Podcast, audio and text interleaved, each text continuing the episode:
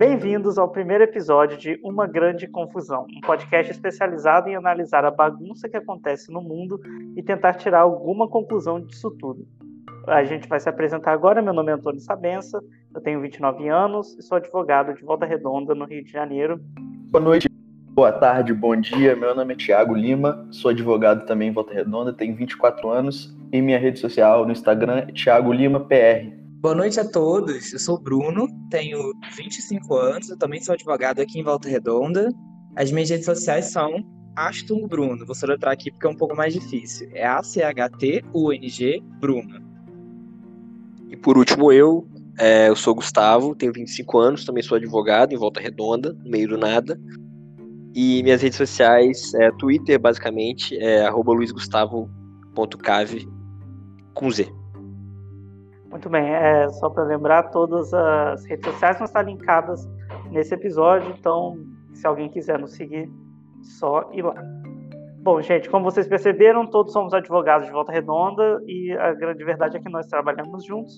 E a ideia desse podcast foi transformar as nossas conversas, nossos comentários que a gente faz no dia a dia, em um conteúdo diferenciado para quem sabe informar e quem sabe entre, entreter alguém que está ouvindo a gente, se tiver alguém ouvindo a gente. Bom, então, nas palavras de Gilmar Mendes, vamos começar essa grande confusão. Vamos fazer uma grande confusão. Como se diz em alemão, eine große Confusão. Nesse primeiro episódio, nós vamos falar sobre as eleições presidenciais americanas. No dia 3 de novembro deste ano, os Estados Unidos foram às urnas eleger seu novo presidente e, depois de muitos dias de contagem, finalmente, o candidato Joe Biden foi eleito o 46º presidente deles, derrotando o Donald Trump.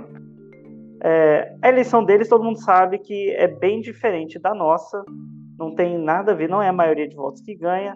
É, vamos descobrir um pouco como funciona. Gustavo, conta mais ou menos como funciona a eleição deles.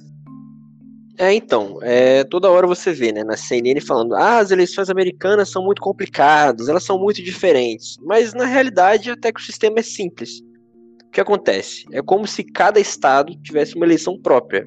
Então, por exemplo, na Flórida, no Arkansas, enfim, qualquer estado vai ter uma eleição própria. Cada estado tem uma quantidade X de votos e no fim, quem tem essa quantidade total maior de votos, que é o, o número famoso de 270 votos, né, que é o 269, que é a metade mais um, leva a eleição. Basicamente é assim. Cada estado, o problema todo, né, é que cada estado, por ter uma eleição própria, cada estado tem seu próprio sistema de contagem, o próprio sistema de quais votos são válidos, quais não são válidos, e aí a gente tem essa apuração aí que é quase um parto. É, a apuração deles é bem ruim, e a gente viu que demorou, a eleição foi terça e ele só foi eleito, muito entre aspas, no sábado, porque eles não têm uma central de eleição.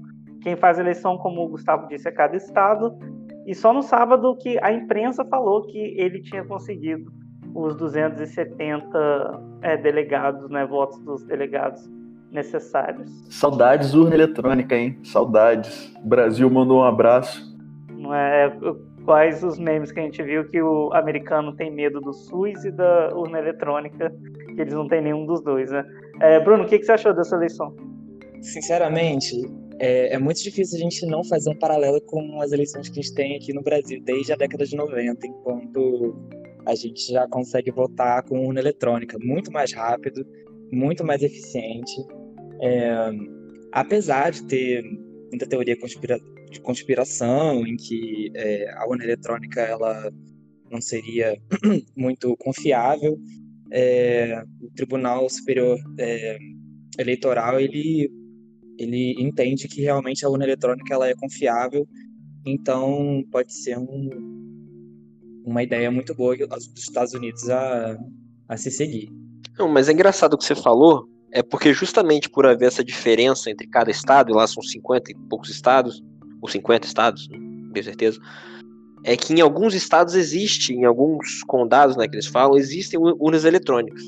E é o problema todo que aconteceu aí em relação a, a Geórgia, se não me engano, ou a Geórgia ou a, a Pensilvânia, é que os votos que foram contados primeiro eram justamente os votos das urnas eletrônicas que deram a vitória, a princípio, para o Trump.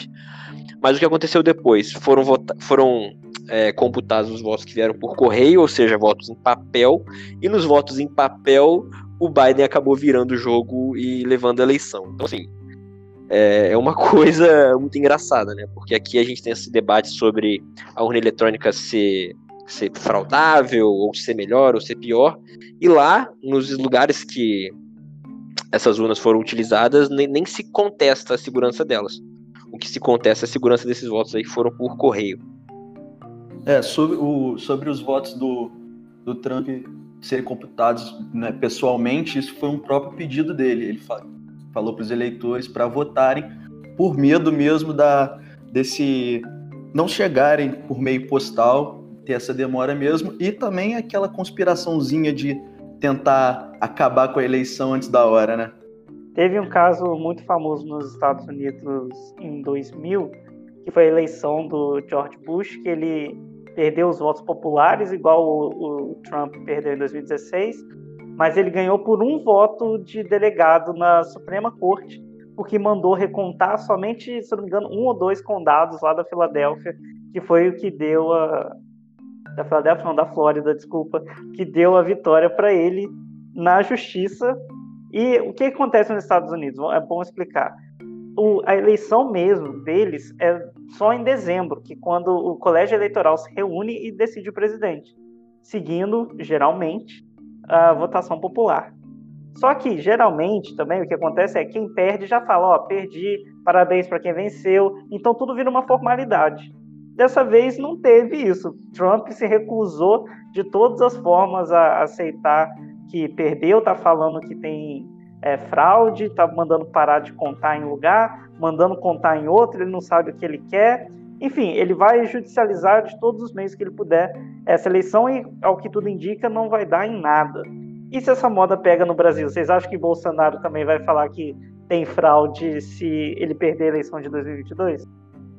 Ah, exatamente isso que eu queria trazer agora, já que a gente está uma conversa, uma conversa uma grande confusão, isso que eu queria trazer, porque o próprio STF já se manifestou nesse sentido, que é, a eleição com, com comprovante, é, comprovante escrito, comprovante em papel, ela viola aquela cláusula do, do voto sigiloso, né? E por outro lado, então a gente consegue ver que existem teorias conspiratórias ali para ambos os lados. Queria ouvir a opinião de vocês sobre essa pretensa, essa possível é, violação do sigilo se o voto for realmente impresso é, e entregue o comprovante de voto para o eleitor. É, e o Bolsonaro já falou essa semana que ele quer fazer o voto impresso, que ele quer o comprovante, né, para as eleições de 2022, que ele vai apresentar a proposta no Congresso, mas enfim, vamos ver no que vai dar. Eu acho Mas, que não vai dar em nada. Vocês acham que isso vai ser um instrumento para fa fazer com que as eleições sejam mais confiáveis? Eu acho que seria um retrocesso tremendo no Brasil. Não acredito que essa seja a melhor solução, não. E vindo do doutor Jair Bolsonaro, então, com certeza é retrocesso. Não, é engraçado, né? O, o, Barroso do Supremo até falou, né? A gente adotar um sistema de voto impresso para conferência dos mesários, além de ser uma oportunidade aí, uma porta para qualquer pessoa que queira vender voto ou coagir voto, é, ele falou, é como se fosse comprar um videocassete, né? A gente está em 2020, a tecnologia se aperfeiçoa a cada momento. É, a gente tem mil formas de tornar essas eleições mais seguras, o que eu acho que é sempre uma, uma coisa boa, e o voto secreto, livre, etc.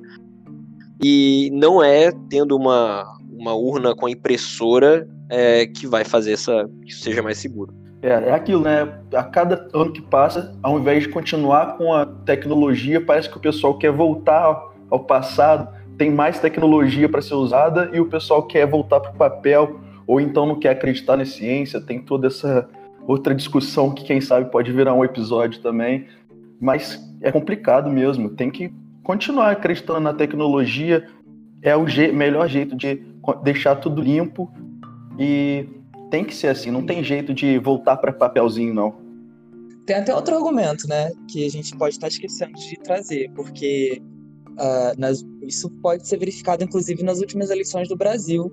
É, teve uma alternância de poder aí entre os chefes do Executivo Federal, é, em que estava ali uma, uma, um governo federal declaradamente de esquerda, de repente veio um, um governo federal é, mais alinhado às ideias de direita, então essa essa é, alternância de poder, ela, em tese, não colocaria em xeque essa legitimidade do voto, do voto em urna eletrônica ou mesmo em papel. Mas, mas eu acredito também, sou, sou partidário da, da sua ideia, Tiago, que realmente voto em papel, é, voto impresso e comprovante entregue, ele não, não é muito bom para a democracia, não. Em qualquer lugar do mundo. E olha só, enquanto a gente está gravando esse episódio, Bolsonaro acabou de se pronunciar pela primeira vez sobre o Biden. Eu vou dar uma escutada aqui e já falo sobre o que, que é. Não, e é engraçado, né? Essa questão do, do voto, é, o pessoal fica fazendo graça, né? Porque o Brasil foi o único lugar que o presidente ganhou a eleição e mesmo tendo, tendo ganho, alegou que houve fraude. Diz ele que ia apresentar as provas é, de uma forma muito estranha. Ele falou que brevemente vai apresentar as provas. Ele falou de uma forma muito esquisita. É, a eleição, e... valeu, a eleição valeu quando ele ganhou, né? É, então. Vai valer se ele perder. E aí o ele alega isso, fala que vai apresentar as provas, e assim como no caso dos Estados Unidos, que inclusive os procuradores já estão autorizados a procurar e verificar essas provas, não apareceram até agora, entendeu? É, é, aquela, é o famoso caso, eles fazem as acusações, as, as imputações, mas as provas mesmo não aparecem. É, eu acho engraçado isso que o Bolsonaro levantou que a eleição brasileira foi fraudada, que ele venceu no primeiro turno, mas que também não trouxe prova. E eu tenho certeza que se a gente tivesse voto impresso, ele, vamos supor, se ele perca a eleição em 2022, ele ia falar: ah, vamos contar os votos impressos, que nos impressos eu vou ganhar. E o que é mais fácil é roubar um caminhão com voto impresso, trocar os papeizinhos, não sei como queria ser, mas, gente, fraude no Brasil acontece de tudo quanto é forma, né? Então, não é difícil. E uma coisa também que o Gustavo falou sobre voto ser secreto, é interessante que no Brasil muita gente ainda vende o voto, mas não tem como comprovar que vendeu, porque você não tem nenhum comprovante de quem você votou. Apesar de existirem esquemas, os partidos verem se uma pessoa votou em outra, como por exemplo, observar lá na, na papeleta que sai do, da urna eletrônica, você vê quantos votos cada candidato teve naquela sessão. Às vezes ele pode até adivinhar, tem, comprei 300 votos nessa sessão, tive 200, tem alguma coisa errada, né? Mas ainda assim é, é um jogo de um tiro no escuro, porque você não consegue definir exatamente quem, quem vai fazer. Mas enfim, Trump perdeu a eleição. Trump era quem o Bolsonaro idolatrava e o Biden ganhou. Parece aqui que ele perdeu um ente querido na, na, nesse, nesse pronunciamento. Meu Deus do céu. Idolatra ainda. Pois é, era engraçado aquele videozinho que saiu logo no início das apurações, o Bolsonaro triste, um semblante tristonho, falando que o, o Trump poderia perder, que ele queria que ele ganhasse. Mas enfim, o Biden venceu, o Biden foi vice-presidente do Obama por oito anos, é, é uma pessoa que tem uma trajetória na política gigantesca, porque já é deputado desde. Deputado não, desculpa, senador, desde os 29 anos. Tem uma história interessante, uma história cheia de gafes, mas ainda assim é um, é um candidato moderado, um candidato mais de centro que quer, disse, né, que quer unir os Estados Unidos. Vamos ver no que vai dar. Agora é, vamos falar do Trump. Trump não aceita perder, não gostou nem um pouco. E o Bolsonaro faz até live para acompanhar o pronunciamento do Trump. O que, que o Bolsonaro vai fazer com esse tempo livre, gente? Acho que ele vai continuar fazendo nada. A mesma coisa que ele fez nesse tempo todo que ele foi deputado. É, ele vai reclamar, vai espernear, e enquanto o Trump fizer a mesma coisa, é, vai seguir assim. A minha esperança, com muitas aspas na esperança, é que as instituições dos Estados Unidos tendem a ser muito mais sólidas, né?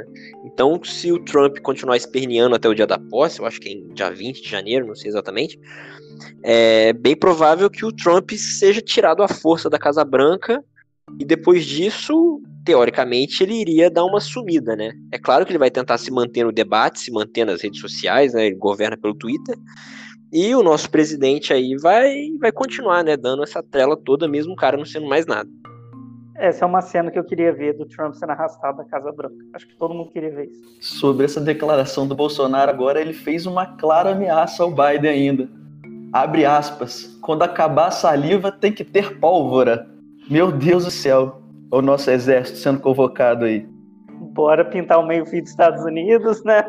E vendo o que, que vai dar, gente. Desculpa, eu não perco uma, uma piada. É, brincadeiras à parte. Inclusive, eu acho que o Bolsonaro, é, tendo esse tipo de, de, de atitude, ele joga fora nosso histórico de alinhamento com as maiores democracias do mundo e deixa o Barão de Rio Branco se revirando no túmulo. É, até na nossa Constituição coloca né, no artigo 4 que os princípios internacionais do Brasil que regem as relações internacionais e um deles é o Brasil é um país de paz, é um Brasil que não é um país que não entra em guerra. E o Bolsonaro ele fica dando umas declarações que parece que ele mora nos Estados Unidos.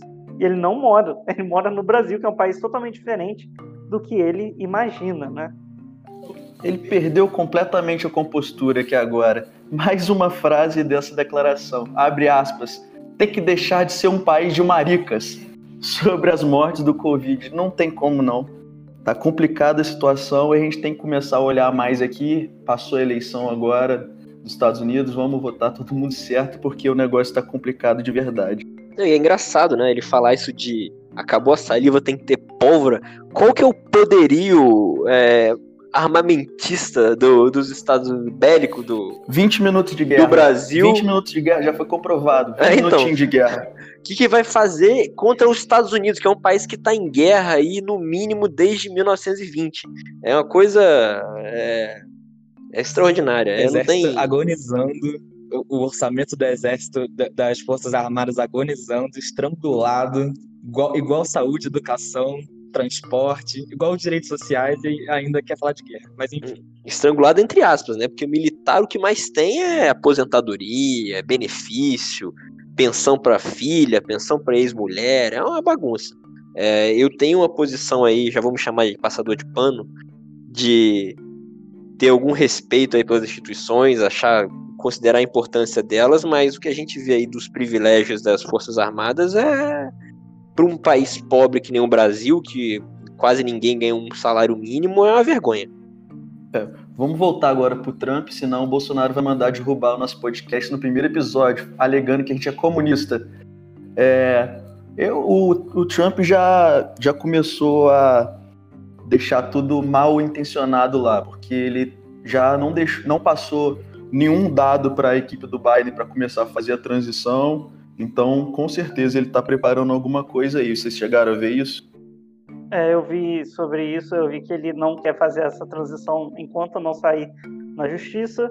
Mas é aquela coisa, fazendo a transição ou não, o Biden vai assumir o governo dos Estados Unidos, muito provavelmente, e ele vai ter que ficar chorando de casa, é, querendo aí se reeleger em 2024, tentar de novo, o que é bem possível que ele tente de novo, porque eu até vi uma entrevista esses dias do Mitt Romney, que é um senador lá dos Estados Unidos, foi candidato a presidente na reeleição do Obama e candidato republicano, falando que o Trump ainda é uma força muito grande no partido. Muita gente tem essa, essas ideias dele de contra o aquecimento global, coronavírus é uma gripe, que cloroquina cura as pessoas. Mesma, gente, a cartilha do Bolsonaro, ele puxou o Trump. E, enfim, o Trump ainda vai ter alguma força. Afinal, foram 70 milhões de votos que o Trump também ganhou. Sabe? Então ainda tem alguma força, mas a gente espera que não dê em nada, né? Não, sabe o que eu acho mais engraçado? É que ele podia simplesmente, simplesmente, ele é o Trump, ele é o presidente dos Estados Unidos, ele tem todo o assessoramento, toda a equipe técnica, tudo. Ele podia ter feito a melhor gestão da pandemia do planeta. Ele tem dinheiro, recebeu a começaram a aparecer casos lá um pouco depois do que, do que aquela crise toda que houve na Europa, que houve na própria China.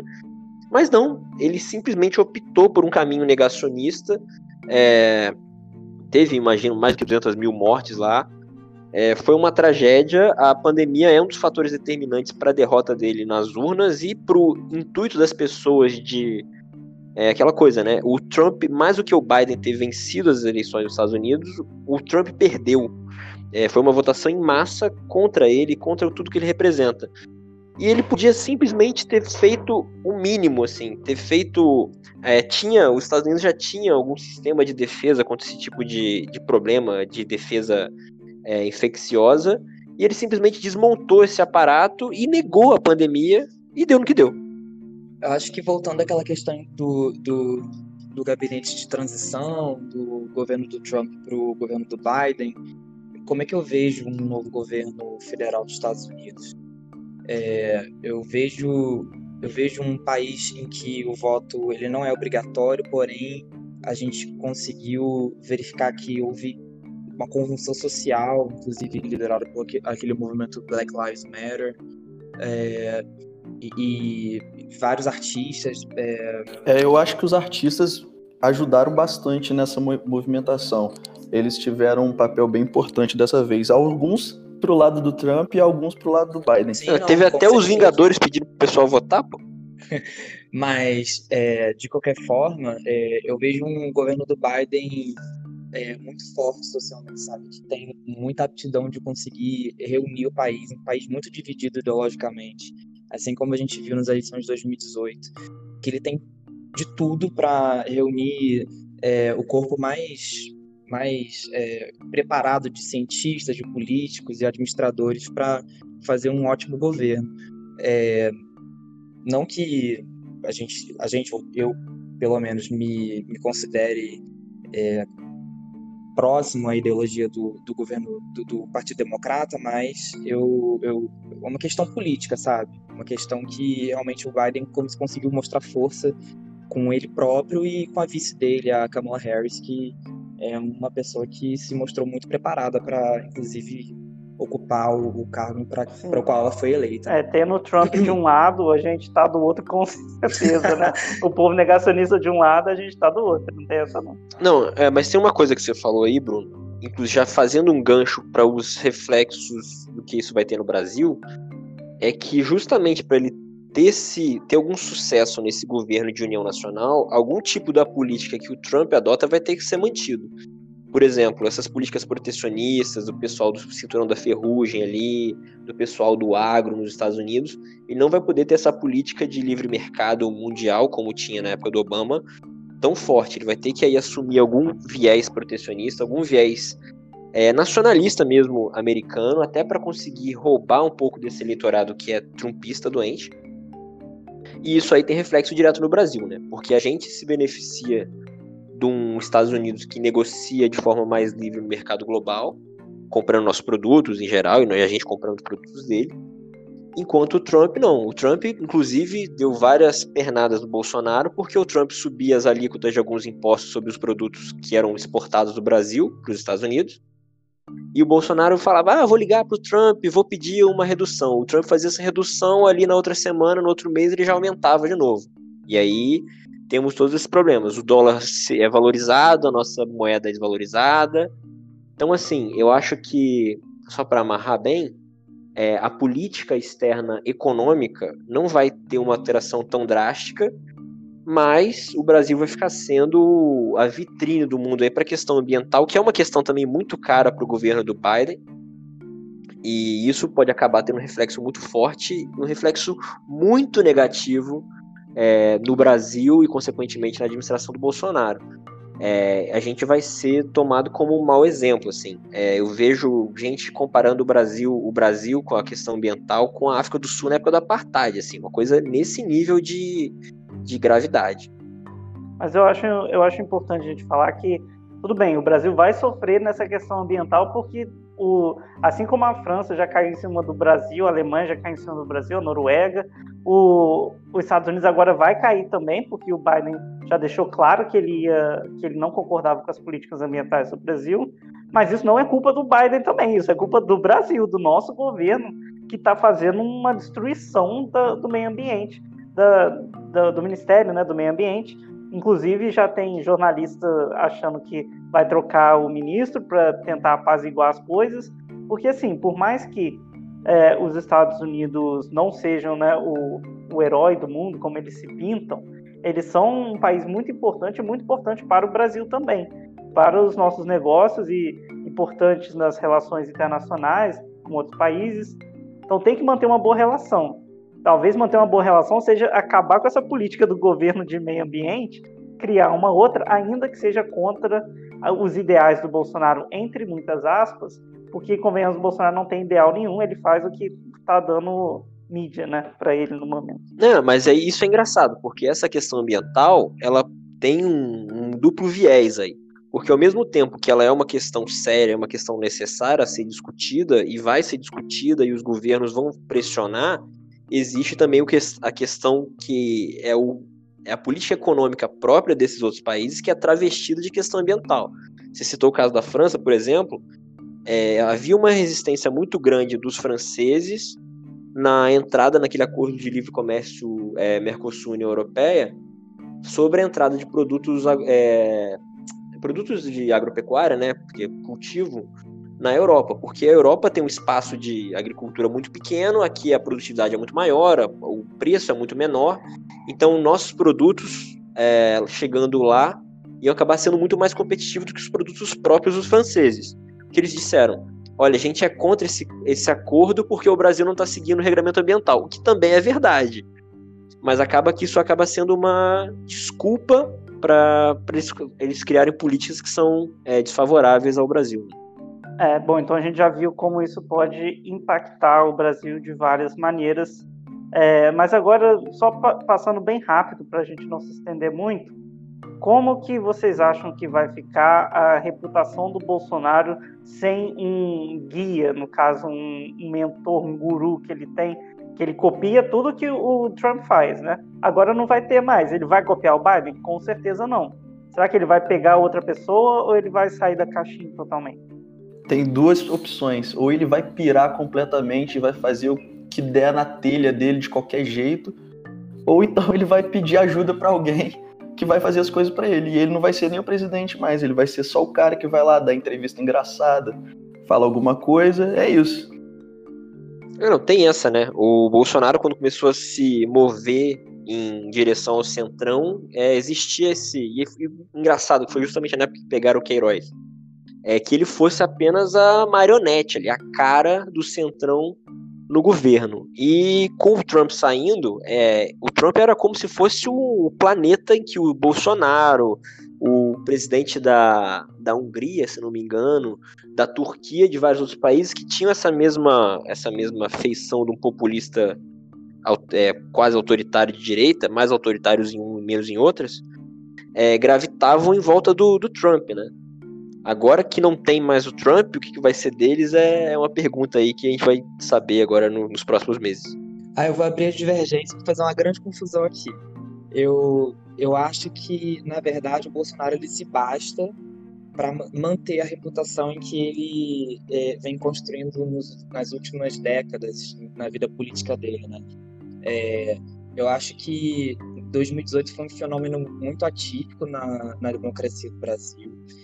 É, ele só precisou comprar uma, uma, um plano político que foi é, diametralmente oposto ao que estava no poder desde 2003, né? Uh, e acho que foi, foi um plano, um plano muito bem, muito bem feito desde a época em que ele era, ele era deputado federal. É, acho que ele vai se bastar nesse, nessa reputação dele, nessas características pessoais dele. Ele encontra coro no Brasil ainda, é, dentro do governo dele, dentro da ala militar e também em um certo, uma certa cifra da população do, do, do, dos eleitores dele. É, não que todos concordem plenamente com o que o Bolsonaro é, fale para o Brasil todo e para o mundo, mas eu acho que o, a queda do Trump não vai ser tão, tão sentida assim para o Bolsonaro, apesar de eu acreditar que politicamente ele sai realmente um pouco mais fraco é, a gente começou a falar da eleição americana e acabou falando do Bolsonaro, falando mal do Bolsonaro, porque não tem como, gente, o assunto sempre. A gente não consegue, a gente não se aguenta, é pauta de todo dia. Infelizmente, odiar o Bolsonaro é inevitável. Exatamente. Isso que a gente é financiado por várias, várias instituições que a gente não pode falar, né? Porque a gente não quer ser processado. Mas... Podcast comunista vai cair no primeiro episódio. Vai cair, exatamente. É, semana que vem vai cair o dinheiro também do George Soros na minha conta. Queria estar no dinheiro do Jorge Soros, não mentir não. Green, Tô aceitando. W, é, Greenpeace, a gente, a gente recebe dinheiro de várias, várias instituições assim. Próximo episódio a gente vai ter a Greta Thunberg como convidada. Tá? É, enfim, gente. É, a gente falou um pouco sobre as eleições americanas. Um resumo, então. Eles deviam ter uma urna eletrônica, né? Uma contagem melhor. Eles deviam ter um TSE, né? Mas... Exatamente, isso que eu ia falar depois. Deviam ter um TSE, uma organização central da eleição, porque não faz sentido nenhum cada estado ter a sua. Enfim, é, esse foi nosso primeiro podcast. Toda semana a gente pretende trazer alguma notícia, alguma coisa que está bem relevante na mídia, comentar, ver se tem algum aspecto jurídico que a gente pode conversar sobre, sempre de uma maneira mais leve, mais tranquila, para só gerar entretenimento, gerar é, conteúdo e informação, se der um pouquinho, para a gente ocupar a mente né, nessa, nesse tempo maluco. Então, obrigado se você ouviu o podcast até o final. Vou deixar novamente as redes sociais, estão todas na, na descrição desse podcast, onde quer que você esteja ouvindo.